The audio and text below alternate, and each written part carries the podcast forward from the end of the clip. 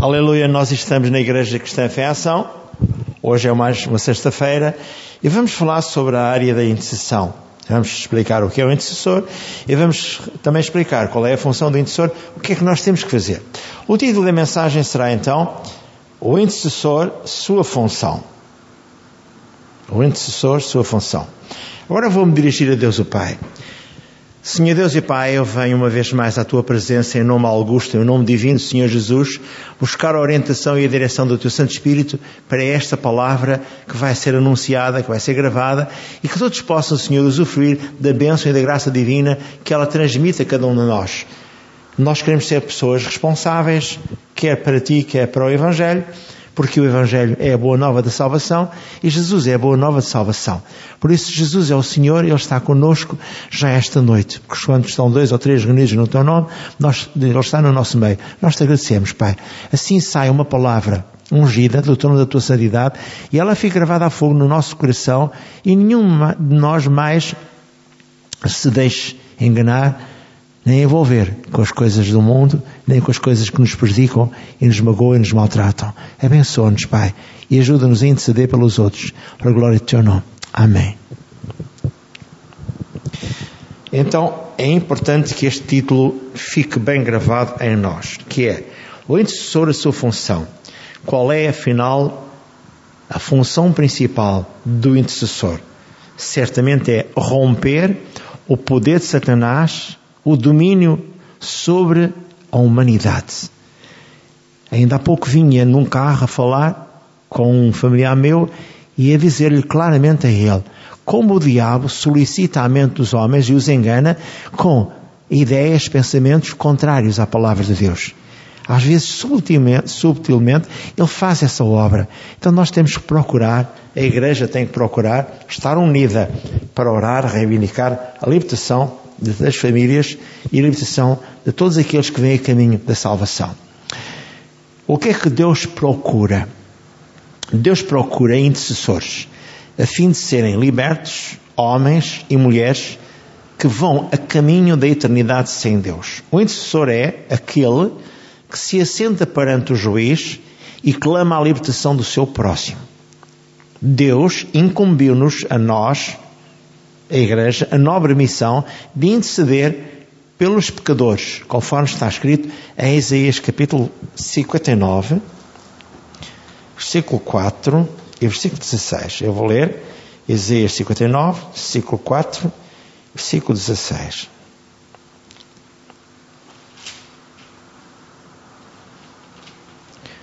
No 4 diz assim: Ninguém há que clame pela justiça, ninguém que compareça em juízo pela verdade. Confiam na vaidade e andam falando mentiras. Concebem o trabalho e produzem a iniquidade. Isto é o versículo 4 do Isaías 59. O 16 diz: E Deus viu que ninguém havia para interceder, e maravilhou-se de que não houvesse um intercessor pelo que o seu braço, o próprio braço, lhe trouxe a salvação e a sua própria justiça o susteve. Está aqui a renunciar que Jesus iria fazer de intercessor junto do Pai e no meio da humanidade perversa. Quando ele foi à cruz de Calvário, o Pai disse que estava presente em 2 Coríntios 5,19 e diz que todos os pecados foram cancelados da humanidade. Agora compete à humanidade e buscar a graça e a bênção divina e o pedido de perdão para que possam ter a árvore da vida e possam estar com Deus para toda a eternidade. É a nossa função avisar. Lembre-se, o cristão é o sal da terra e a luz do mundo. O cristão, como sal da terra, ele tempera, ele organiza, ele não proclama a guerra nem o conflito, ele está sempre a estabelecer a paz. Isto tem a ver com o sal. E a luz do mundo. Ela anuncia o Evangelho da salvação àqueles que estão perdidos no caminho sem Deus. Vejamos mais. Deus incumbiu a nossa missão de sermos intercessores. Isaías 59, 16, fala do amado Jesus como intercessor nato, junto do Pai, conforme vem escrito também em Romanos 8,34. Eu vou ler Romanos 8,34. Estou pausadamente a falar para podermos gravar, para que toda a gente possa ser ajudada e abençoada. Lucas, que, aliás, como eu disse, Romanos 8,34. Sim, é que é.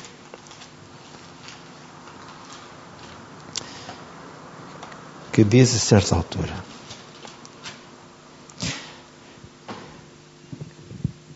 Quem os condenará? Eu vou ler o versículo 31 até ao 34.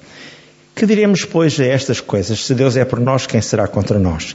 Aquele que nem mesmo o seu próprio filho poupou, antes o entregou por todos nós, como não nos dará também com ele todas as coisas? Quem intentará acusação contra os filhos de Deus? Se é Deus quem os justifica. Versículo 34, que eu anunciei que ele é, diz: Quem os condenará? Pois é Cristo quem morreu, ou antes, quem ressuscitou de entre os mortos, o qual está à direita de Deus e também intercede por nós. Esta é a verdade bíblica. Mais à frente, em 1 João, capítulo 2, versículos 1 e 2, eu vou encontrar outra informação para nós, servos do Deus Altíssimo. 1 João, capítulo 2, versículos 1 e 2.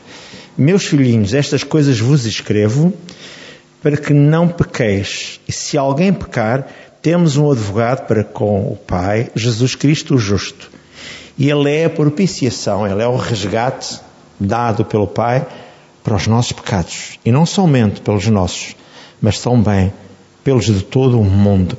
Então, a, a função de Jesus foi vir a este mundo para libertar os oprimidos do diabo e para lhes dar um caminho para a eternidade. E Jesus mesmo afirmou em João 4,16: Eu sou o caminho, a verdade e a vida. Ninguém vai ao Pai a não ser por mim.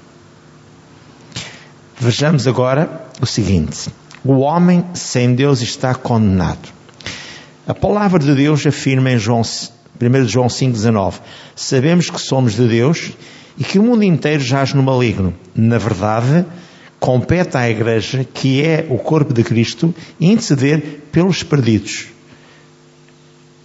chamados para interceder por crentes e descrentes. Ainda nestes dias falei sobre isto. Venho pregar para crentes e para descrentes. Expliquei porquê. Porque alguns crentes conhecem a palavra de Deus, têm o Espírito Santo, têm tudo e mais alguma coisa, mas não sabem agir, não sabem tomar a ousadia da importância da palavra de Deus e reivindicar, expulsar o inimigo dos seus caminhos. É isto que é verdade. Então, a responsabilidade do homem de Deus é libertar as pessoas, famílias do jugo satânico.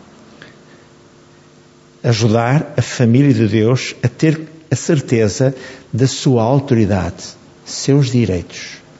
Na verdade, existem crentes e cristãos sinceros que desconhecem os seus direitos, ainda que sejam crentes fervorosos e com o Espírito Santo em movimento, as verdades espirituais permanecem ocultas para eles. Não só desconhecem os seus direitos, como não sabem qual o projeto de Deus para as suas vidas. Infelizmente, muitos vivem subjugados à influência de demónios em várias áreas das suas vidas. Esta é a verdade bíblica. Não basta conhecer a Bíblia o diabo conhece a Bíblia desde o Gênesis ao Apocalipse. Todavia, ele não faz a vontade do Pai. E é isto que importa. Nós temos que nos levantar na ousadia do Espírito e com a palavra de Deus, a espada do Espírito, e degladiar-nos contra o inimigo. Foi o que Paulo disse lá em Efésios capítulo 6, versículos 10 a 12. Precisamos de nos tomar cada vez mais e mais ousados, reivindicando e libertando as pessoas. Um outro ponto eu tenho aqui: ousadia e autoridade. Em Atos 1,8, Jesus afirmou que os discípulos não deviam sair de Jerusalém sem que do alto fossem revestidos do Espírito Santo, do poder e da autoridade e da ousadia do Espírito Santo. Para quê? para que sejam, na verdade, aqueles que vão ser capacitados para anunciar o Evangelho a todo qualquer lugar. Porque logo que eles fossem capacitados, o Senhor mandava-os para Jerusalém, anunciar a palavra, para a Judeia e para os confins da terra. Se eles não tiverem a presença real do batismo do Espírito Santo neles, eles não têm essa ousadia nessa capacidade. Continua a dizer claramente: ainda que sejam crentes fervorosos e com o Espírito Santo em movimento em suas vidas, as verdades espirituais permanecem ocultas para eles. Por isso é necessário a ousadia e a autoridade e elas ganham-se com a presença do Espírito Santo e com a comunhão da palavra. Não tem de haver receios. Vamos para a luta. Eu gostaria de ler o Atos 1.8, porque as pessoas que estão a nos ouvir, mesmo os que estão presentes, às vezes ficam apreensivos. O que é que ele está a dizer? É. Deus tem um propósito e um plano para si e para mim. Não podemos sair deste plano, deste propósito.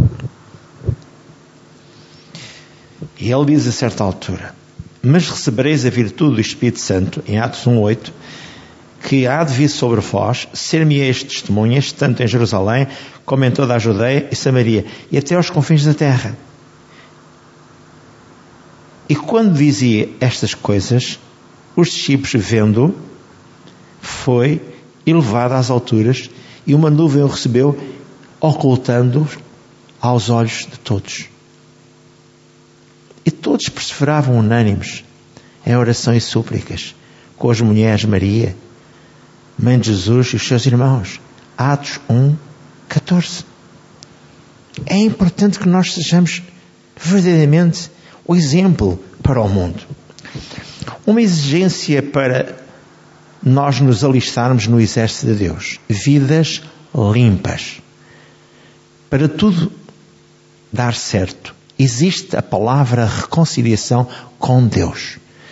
Em Isaías 43, 25 diz: Vem à minha presença em arrependimento sincero e eu cancelarei todas as tuas todos os teus erros, todas as tuas infrações, tudo aquilo que tu fizestes até ao dia de hoje. Ao mesmo tempo, é importante saber que Paulo instruiu o seu discípulo Timóteo para alistar o seu exército, ou seja, para analisar os requisitos para pertencer ao exército de Deus. 1 Timóteo 3, 1 a 15. Quais eram os requisitos? Já agora, estou aqui próximo, vou ler alguns. 1 Timóteo, capítulo 3, diz assim: e este é, estou a ler o versículo 1 do capítulo 3 de 1 Timóteo. E esta é a palavra fiel. Se alguém deseja o episcopado, excelente obra deseja. Convém, pois, que o bispo seja irrepreensível, marido de uma só mulher, vigilante, sóbrio, honesto, hospitaleiro, apto para ensinar. Não dado ao vinho, não espancador, não cobiçoso de torpe ganância, mas moderado, não contencioso, não avarento, que governe bem a sua própria casa, tendo os seus filhos em sujeição, com toda a modéstia. Porque se alguém não sabe governar a sua própria casa, terá cuidado da Igreja de Deus? Não neófito, não novato, para que, ensobrecendo-se, não caia na condenação do diabo. Convém também que tenha bom testemunho dos que estão de fora, para que não caia em afronta e no laço do diabo. Da mesma sorte os diáconos, sejam honestos, não de língua dobre, não dado muito vinho, não cobiçosos de torpe ganância, guardando o mistério da fé, numa consciência pura. Também estes sejam primeiro provados e depois sirvam, se forem irrepreensíveis. Continua a dizer até ao versículo 16. Mas fala nas senhoras. Então, fortalecido pela palavra de Deus e pela comunhão do Espírito Santo, toda e qualquer guerra será ganha, mas há várias batalhas. Esteja sempre pronto. Quais os alvos da guerra? 1 Timóteo 2.1 diz lutar pela nação por aqueles que estão em iminência sobre cada um de nós. Segundo, 2 Timóteo 2.26 rasgar o véu da cegueira espiritual e servir. Vamos delinear uma estratégia para agirmos.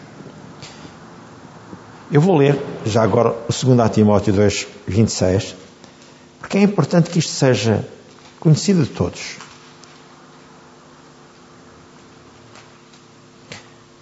Diz assim no versículo 26. Vou ler o versículo 25 para estar mais completo. Instruindo com mansidão os que resistem, a ver se porventura Deus lhes dará arrependimento para conhecerem a verdade e tornarem a despertar, desprendendo-se dos laços do diabo, em que, à vontade do diabo, estão presos. Esta é a parte importante. Estive aqui a dizer, no domingo passado, que o irmão Kenneth Hagan quando teve um diálogo com Jesus, e ele tem um livro que é As Revelações que teve com Jesus, e Jesus disse-lhe claramente: Desde criança, ou antes da formação dentro do ventre da tua mãe, tu foste chamado para ser um servo de Deus Altíssimo. Mas o diabo, desde criança, te tentou matar, te tentou destruir. E a verdade é que nós conhecemos tudo o que aconteceu com ele em criança, já em adulto, e como Deus o usou mais tarde para pregar e anunciar o Evangelho.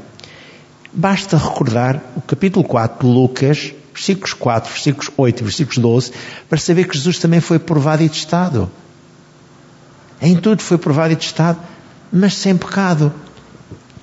Porque diz a certa altura, quando o diabo lhe disse: Transforma essas pedras em pão.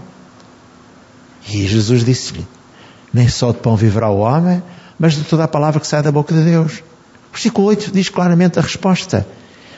Mostrou os reinos do mundo que lhe foram dados, se por estado me adorares, dar-te-ei tudo.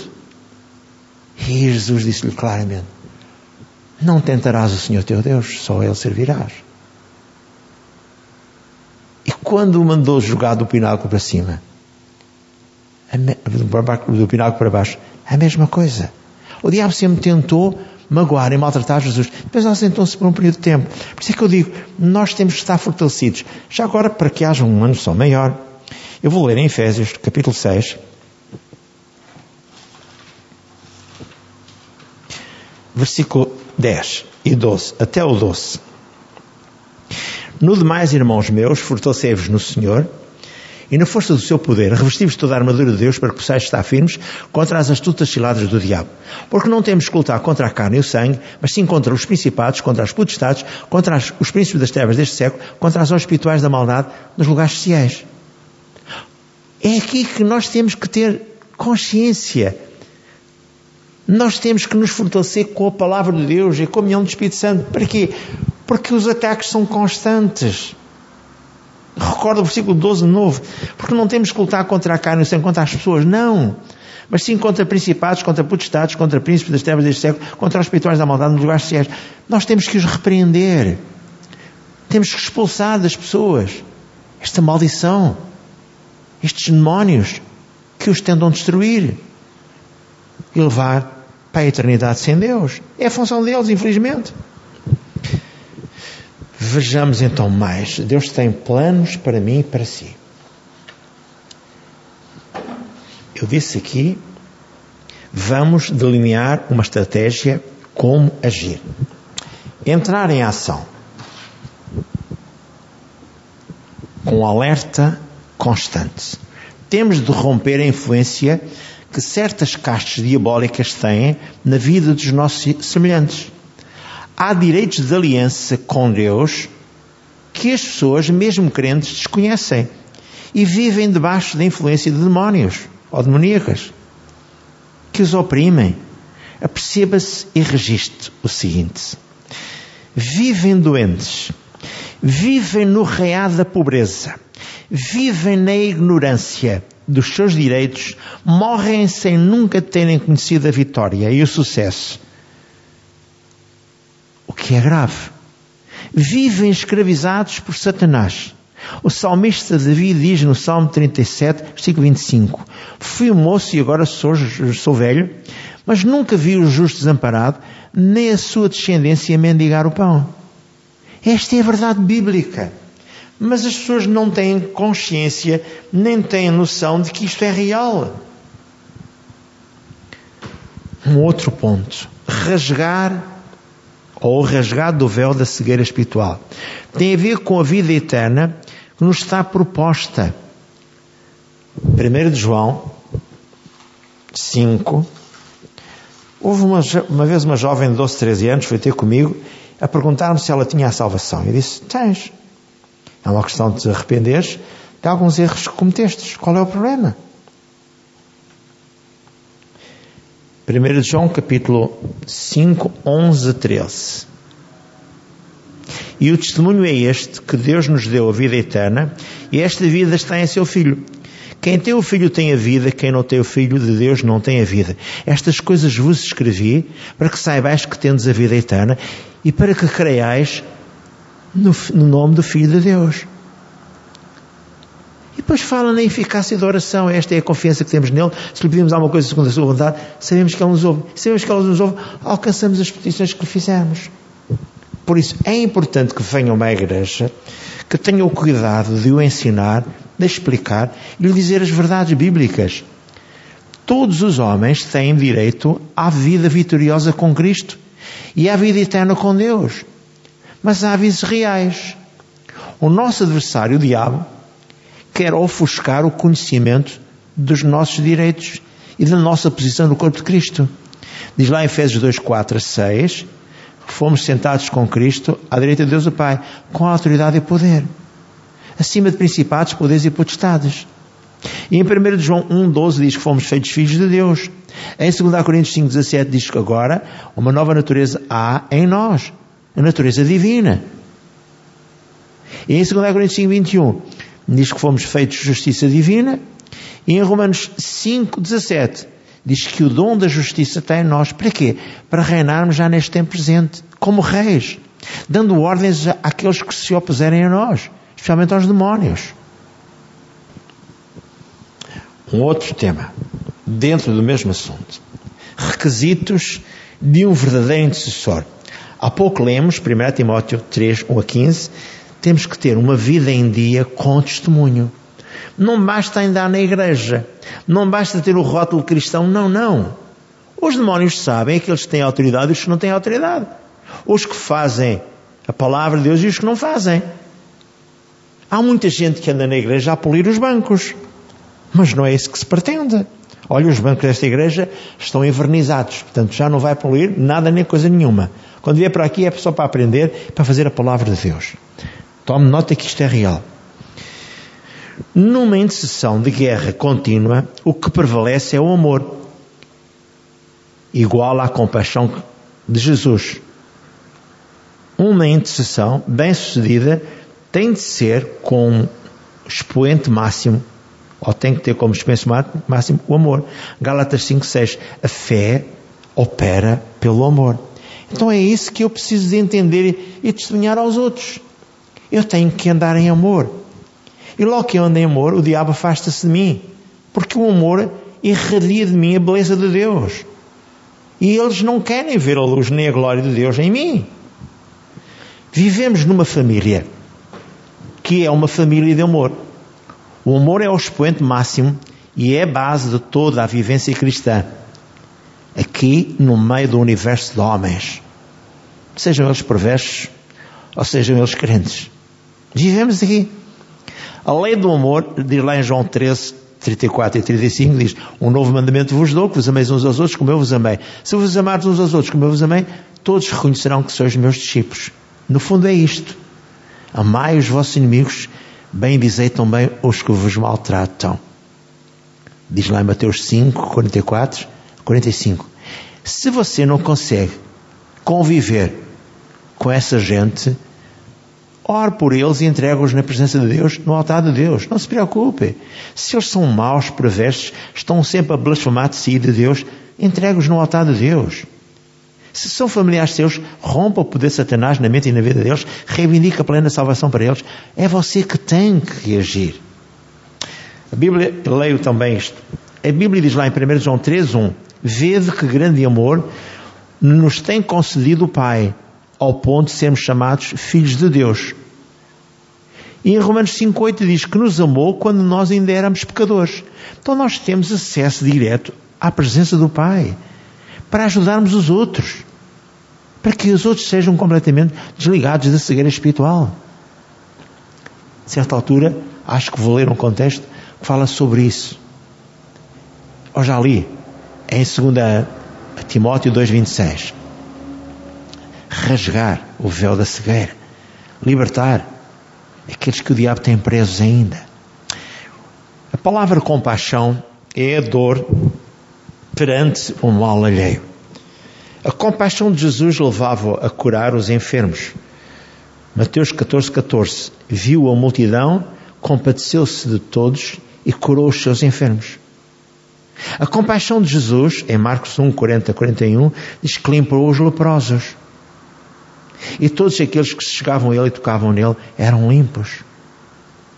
Jesus moveu-se de íntima compaixão lá em João 11, 33 a 35. O caso de Lázaro, Jesus também chorou e os discípulos viram ele chorar, porque ele estava emocionado por causa da Marta e da Maria, que ele amava, e do Lázaro. Um exemplo que pode ser o seu nos dias presentes. Um homem de Deus chamado John Lake fala de Romanos 12, 15 chorar com os que choram e alegrar-se com aqueles que se alegram. John Lake, na África do Sul, ou na Austrália, perdão, ele um dia foi chamado pelo governo e também ele utilizou uma igreja onde foi com o pastor a casa da esposa de um ministro do governo da Austrália. Ela estava, ela era uma crente, estava cancerosa em ponto terminal. E aquele homem ia orar por ela, ela tomava já a morfina e tudo mais. E ele recebeu de Deus instruções para que ela aceitasse a sua cura. E ela disse claramente: Eu aceito a minha cura. Eu sei que Jesus levou no Calvário a minha transgressão, a minha iniquidade, para que eu fosse verdadeiramente liberta e salva e desligada desta maldição. Aquela mulher deixou de tomar a morfina e tudo mais. Eram gritos horríveis. Eram horrorosos os sons que ela manifestava com, a, com as dores. Ele vinha aí à casa só para tomar banho e para voltar e tinham que estar em oração contínua. Até que chegou um momento mais difícil. Aquele homem já não podia mais, aquele pastor que estava com ele também estava cansado ele agarrou naquela mulher, que era como se fosse já um bebê, definhada, muito maltratada por tudo aquilo que o diabo causou naquela mulher que era crente. Ele agarrou nela ao colo e começou a chorar. E em um tempo de compaixão, chorava, clamando a libertação daquela mulher. Jesus chegou no momento em que ela orava e clamava e chorava. E ele tocou naquela mulher. Ele libertou aquela mulher. Aquela mulher foi curada. O governo deu grande ênfase àquilo que Deus tinha feito através daquele homem, John Lake, e do seu co-pastor ou do pastor da zona. É importante que haja compaixão. Nós sabemos que há muita gente lá fora que está muito maltratada, precisa da sua e da minha ajuda. E eu preciso, e você precisa, estarmos no plano de Deus para ajudar os outros. Afinal, pergunta-se de novo: qual é a função de um intercessor? É principalmente romper o domínio que Satanás tem sobre os homens. A Bíblia diz lá em 2 Coríntios 4, 3 e 4 que o diabo secou o entendimento dos homens, dos crentes e dos descrentes, para que não lhes respondesse o Evangelho da glória de Cristo. Então a nossa tarefa é soltar o pecador da cegueira espiritual, a fim de que ele veja a luz. Depois de liberto, na sua mente, rasgar o véu da cegueira. Compete ao homem tomar as decisões. A Bíblia afirma em Atos 17:30: Deus, não levando em conta os tempos da nossa ignorância, manda agora que todos os homens em todo lugar se arrependam. Então, Deus organizou um processo de libertação do homem. Vimos a necessidade da intercessão romper o véu. A Bíblia diz lá em Efésios 2, 8 e 9: Pela graça somos salvos por meio da fé. Isto não vem de nós, é dom de Deus, não vem das obras para que ninguém se glorie. É importante que nós saibamos que tudo o que veio a si e a mim foi de graça, divinamente colocado em si e em mim. Em Gálatas 3, 13 e 14 afirma claramente: Jesus se fez maldição por nós para que tivéssemos acesso à vida eterna. Não só à vida eterna, à saúde divina, não só à saúde divina, à bênção material, não só à bênção material, a um lar abençoado. Jesus, quando entrou na sua vida e na minha vida, trouxe a bênção completa. Ao ser salvo, você e eu, temos a bênção completa. Agora compete a cada um de nós fluir no conhecimento e no discernimento que isto é real em nós. Jesus se fez maldição por si e por mim para que tivéssemos acesso à vida eterna. As maldições da lei foram quebradas na cruz de Calvário. No Apocalipse 22, 14 diz que temos depois o direito à árvore da vida. Em Apocalipse 22, 17 diz: Compete ao homem beber e receber da graça a água da vida. Então ouça. O amor divino foi derramado. A salvação foi planeada. Em Mateus 5, 45 diz: Deus fez vir chuva sobre os justos e sobre os injustos. Fez nascer o sol sobre maus e bons. Então é importante que sejamos mais conhecedores do seguinte. Em Lucas 6,35 Deus diz, Deus é benigno até para com os ingratos de coração e maus. Então se Deus é benigno e bom, vamos começar a orar por toda a gente. Não vamos agora repreender nem reprovar ninguém. Se alguém vier aqui à igreja, ou estiver a ouvir esta mensagem gravada, aonde quer que seja, que Deus possa tocar o coração deles. Eles possam ser completamente libertos, desligados de toda a influência maligna. Tome nota. Como é que eu vou agir? Como passar a ação? Libertando na prática os homens e mulheres presas do inimigo. Deus já fez a sua parte. O sangue de Jesus já foi derramado. O Evangelho já foi dado. A luz já está conosco. O problema é este: é que o Evangelho e a luz não estão reando na vida dos homens porque Satanás lançou cegueira sobre eles. Segundo a Coríntios 4, 3 e 4. Então vamos ensinar a romper essa cegueira na vida das pessoas com a oração que transforma essas vidas. Primeiro dá-se uma ordem. Foi aquilo que eu ensinei ainda no domingo passado. Há uma ordem que tem que ser dada dizer a Satanás que saia do caminho e da vida dessas pessoas. Portanto, em nome de Jesus Cristo, do Senhor Jesus Cristo, eu rompo o poder do diabo sobre a vida do meu irmão e digo ao nome dele, Joaquim, Francisco, Manela, qualquer um que você está a orar. Lembre-se, não basta ter a Bíblia. Quando você lê a teoria da relatividade, você, depois de ler, fica sem saber. Quando você lê a Bíblia e não tem a ousadia nem a autoridade que a Bíblia lhe concede, você também fica a zeros. Então você tem que tomar da ousadia, agarrar nos textos bíblicos e dizer ao diabo: está escrito. As portas do inferno não prevalecerão contra a investida da igreja do Senhor. Está escrito: qualquer arma preparada contra mim não prevalecerá. Qualquer língua que tem juízo contra mim está condenado. Está escrito. Jesus levou sobre ele lá na cruz a minha maldição e tudo mais que pairava sobre mim. E pelas suas pisaduras fui liberto, sarado e transformado e abençoado. Então eu vou dizer ao diabo, para libertar a pessoa que está a ser magoada, maltratada e está enferma.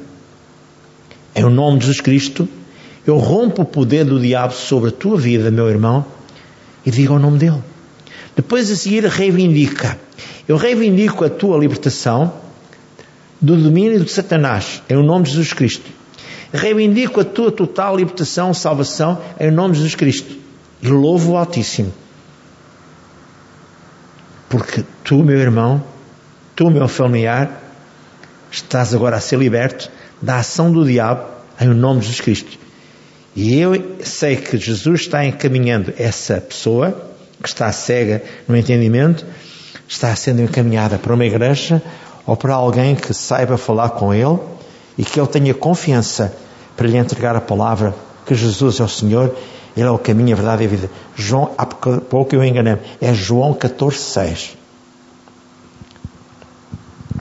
Jesus disse, eu sou o caminho, a verdade e a vida, ninguém vê ao Pai a não ser por mim. Quando ele estava a falar com os demais Filipe e os demais discípulos. Quando eles diziam, mostra-nos o Pai, o que nos basta. E Jesus disse a Filipe, Filipe, quem vê a mim vê o Pai e o Pai somos, eu e o Pai somos um. E a Bíblia diz também em 1 Coríntios 17, aquele que se junta com Deus é com ele um só espírito. É importante que seja abençoado. A compreensão da sua posição e da deles.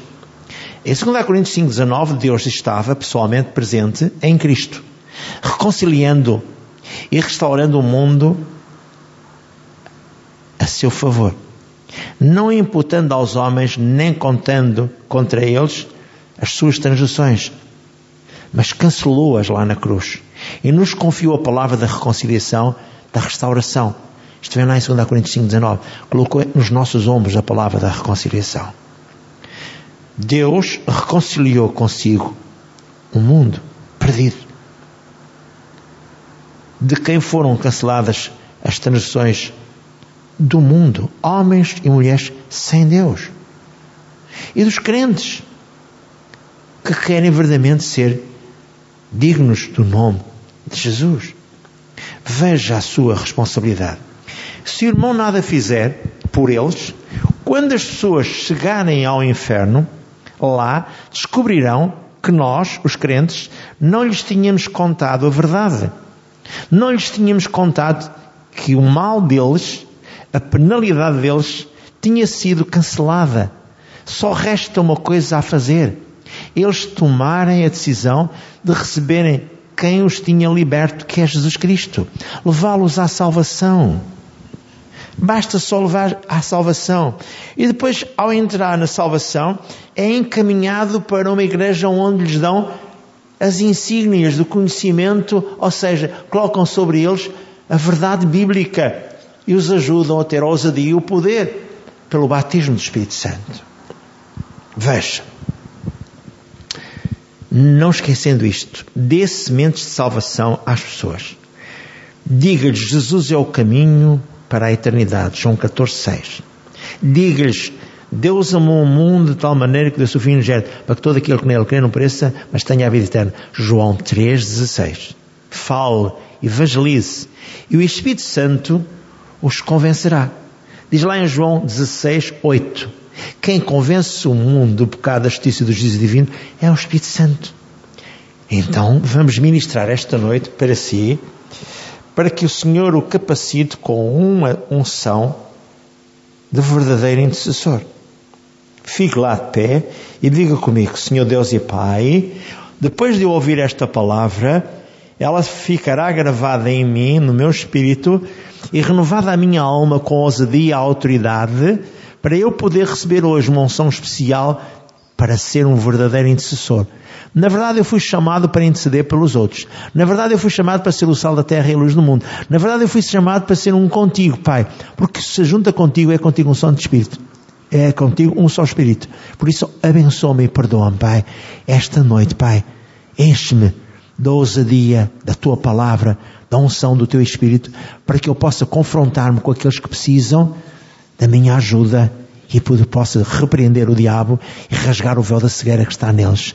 Porque Deus não toma em conta os tempos da ignorância deles, mas leva-os à eternidade para Ele. No nome de Jesus. Amém, amém. Louvado seja Deus Altíssimo. Aleluia.